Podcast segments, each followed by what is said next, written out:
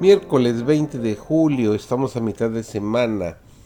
Estamos estudiando la lección número 2 titulada Ver el rostro del orfebre. Y, y, esto es parte de nuestro estudio de este trimestre que se ha titulado En el crisol con Cristo. Bendecido día para todos, su servidor David González. Nuestro título de hoy es Los entendidos. Dios escogió para sí un pueblo entre los gentiles y le dio el nombre de cristianos ese es un nombre real y se le concede a los que se unen a Cristo. Acerca de este nombre, Pedro declara, en Primera de Pedro, el capítulo 4 y el versículo 16, pero si alguno padece como cristiano, no se avergüence, sino glorifique a Dios por ello. O si tan solo el pueblo de Dios confiara en Él y aceptar el extraordinario tesoro de conocimiento que se le ofrece, aún nosotros tenemos el ejemplo supremo y más santo Jesús fue impecable tanto en pensamiento como en palabra y acción. La perfección caracterizaba a todo lo que hacía. Mientras nos señala la senda marcada por él, nos dice, si alguno quiere venir en pos de mí, niéguese a sí mismo y tome su cruz y sígame. Una frase de la escritura tiene más valor que diez mil ideas o argumentos humanos. Los que se niegan a seguir los planes de Dios oirán finalmente la sentencia, apartaos de mí. Mas si no sometemos a la voluntad de Dios, el Señor Jesús dirige nuestra mente y da seguridad a nuestros labios. Podemos ser fuertes en el Señor y en la potencia de su fortaleza.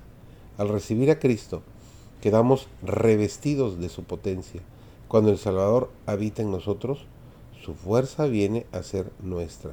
Su verdad es nuestro capital y ninguna injusticia se advierte en nuestra vida.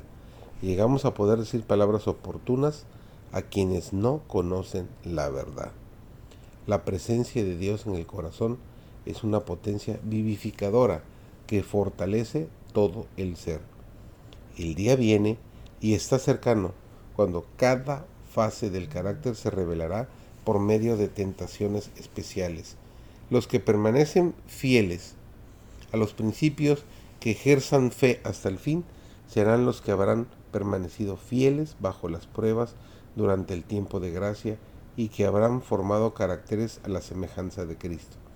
Los que han cultivado una estrecha relación con Cristo mediante su sabiduría y gracia son los participantes de la naturaleza divina, pero ningún ser humano puede darle a otro devoción del corazón y nobles cualidades de la mente y suplir sus deficiencias con poder moral.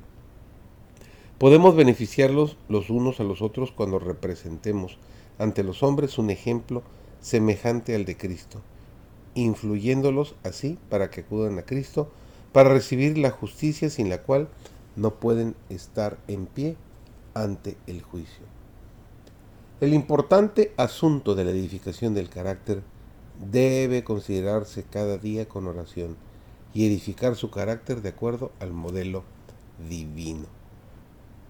Nuestro precioso Salvador está delante del Padre como nuestro intercesor y Él está hoy preparando mansiones para todos los que creen en Él como su Salvador.